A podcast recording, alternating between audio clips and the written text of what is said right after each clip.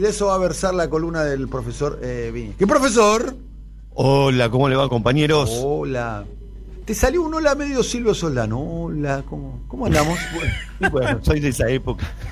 Muy bien. Gran participación estelar del profesor Viñeski ayer en la cena de fin de año. ¿eh? Ajá, ¿Qué así. tal estuvieron los ravioles de Osobuco de los Bohemios? Insuperable, mire que he comido ravioles. Insuperables. Son aparte muy buenos los ravioles de Osobuco. con champiñón. Sí, con la salsita usted pidió salsa de hongo, salsa con champiñón. Salsa de hongo, increíble. El, Vi- el Vinazzi bien, ¿no? Jugó bien Vinazzi, ¿o no? El vinazzi que trajo usted. Bien, lindos vinos le llevé. ¿eh? Increíble. No sé cómo llegué a mi casa, le digo. No, llegó muy No, tomó muy poco usted, no, no, no. Tomó muy poco.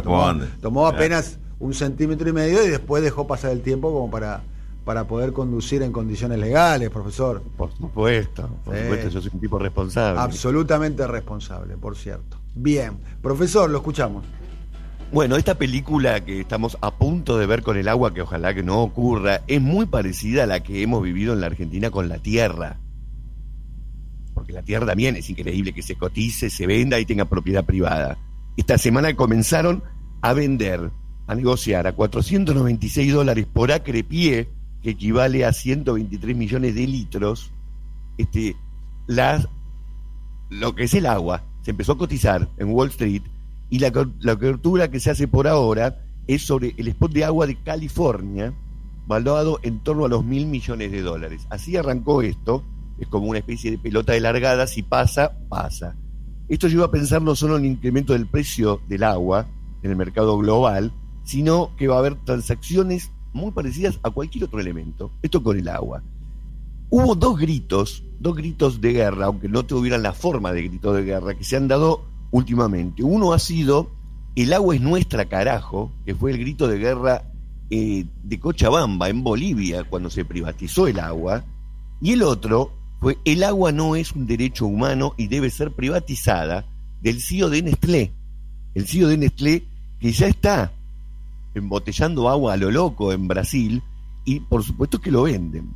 A instancia del Banco Mundial y del Fondo Monetario Internacional, esta es una historia increíble en Bolivia, hace 20 años, en plena oleada de privatizaciones, se puso como condición para darle un crédito a Banzer, no sé si se acuerdan de ese presidente de Uruguay, Banzer, las instituciones del Bretton Woods habían pedido la venta de las compañías públicas de agua de las principales ciudades del país, crearon una empresa llamada CEMAPA, que fue la empresa municipal de agua potable y alcantarillado de Cochabamba, que pasó a manos de un consorcio internacional llamado Aguas del Tunari, y estos decretaron de la noche a la mañana, con el acuerdo del gobierno boliviano que quería recibir ese préstamo, un incremento en las tarifas del agua entre el 30 y el 300%, además de blindar a los intereses internacionales multinacionales, el Parlamento aprobó la ley este, 2029 que abría la puerta para que estas empresas cobraran por el uso particular de los acuíferos públicos y para que los ciudadanos tuvieran que hacer frente a sus deudas con bienes inmuebles.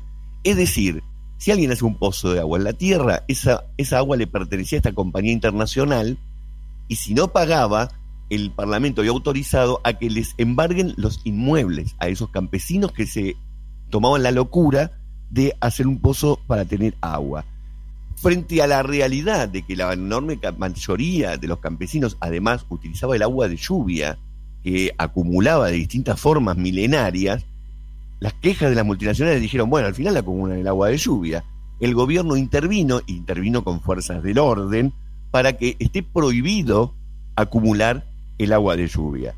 Justamente de la reacción de esto, que se llamó la guerra del agua hace 20 años en Cochabamba, apareció un muy, muy joven Evo Morales, que ya era un dirigente sindical muy conocido. Los cocaleros se unieron a esta lucha, al principio habían sido reticentes, después se unieron a esta lucha y cerca de 500.000 personas en Bolivia, es un número extraordinario, salieron a pelear, tomaron la empresa Senapa y finalmente Banzer tuvo que dar vuelta esta decisión, pero de aquí quedó como una especie de conciencia muy fuerte sobre lo que podría pasar con el agua.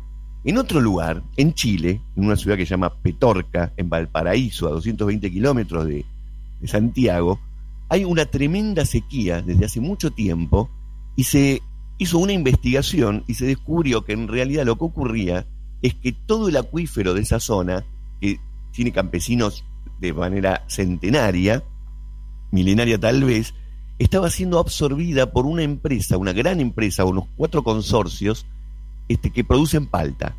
Palta para, por supuesto, exportar. Y se calcula que lo que lograron fue quitar de las corrientes submarinas, o submarinas, subterrestres, todo el agua para aprovecharla para la palta, para regar la palta, y dejaron sin agua a los campesinos. Por lo tanto, en cierta forma, la guerra del agua ya empezó. Hay en el mundo cerca de 2.000 millones de personas que habitan en países con problemas de acceso al agua y dos tercios del mundo podrían enfrentarse a dificultades a corto plazo. En la Argentina, que es una zona privilegiada, nosotros tenemos muchísima agua, el recurso del agua se utiliza el 71% para la agricultura, para el consumo de la gente residencial 13%, ganadería 9% y la industria utiliza un 7%. Es decir, que la mayoría del agua se utiliza para la agricultura en forma abrumadora.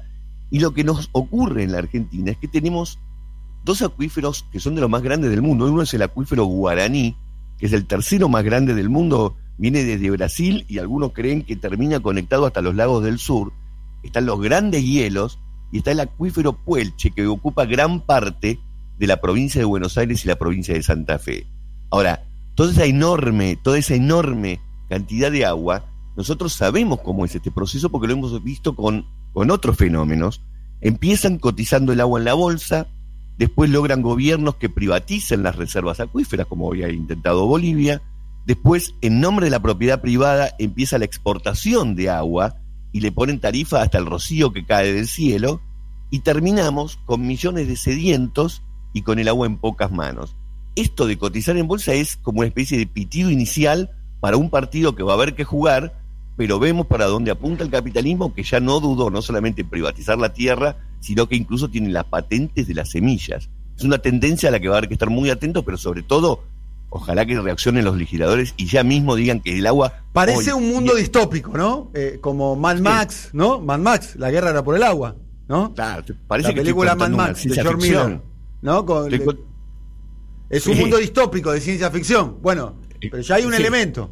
Lo, lo, en Wall Street. al, al CEO de Nestlé diciendo el agua no es un derecho humano. todo un día como hoy, ¿no? Claro, justamente. Y uno piensa que los en Wall Street no son ninguno boludo, ¿no? Y que tienen poder, ¿no? Sí, que tienen poder. que más o menos saben lo que es, ¿no? cuáles son sus intereses. Lo tienen, tienen muy claro cuáles son los intereses que representan. Ellos no dudan, ¿viste? No es que tienen una. Lo tienen muy, pero muy claro. Tampoco les interesa que hablen mal, no les interesa mucho que no, hablen mal. No, no, no, no, no, no, no, no, no, no, no, no, no plantean discusiones de carácter moral. Bueno, profesor, eh, participación estelar, profesor, ayer le quiero decir, eh, en la cena. Muchísimas gracias, la pasamos bárbaro. La, pasamos, muy bien, eh, la comimos muy bien los bohemios ahí en el Club Atlántica, en el Club Atlanta, en la cancha, en la cancha de Atlanta, al lado de la, de la, de la cancha de Atlanta, la verdad, vayan a comer ahí. Es espectacular, se come muy pero muy rico, se sintió mucho la ausencia se sintió mucho la ausencia de Rulo de la Torre. Eh, para eh, hasta mañana, profe. Hasta mañana, chao. Te queremos mucho, profe querido, eh, te queremos mucho, realmente.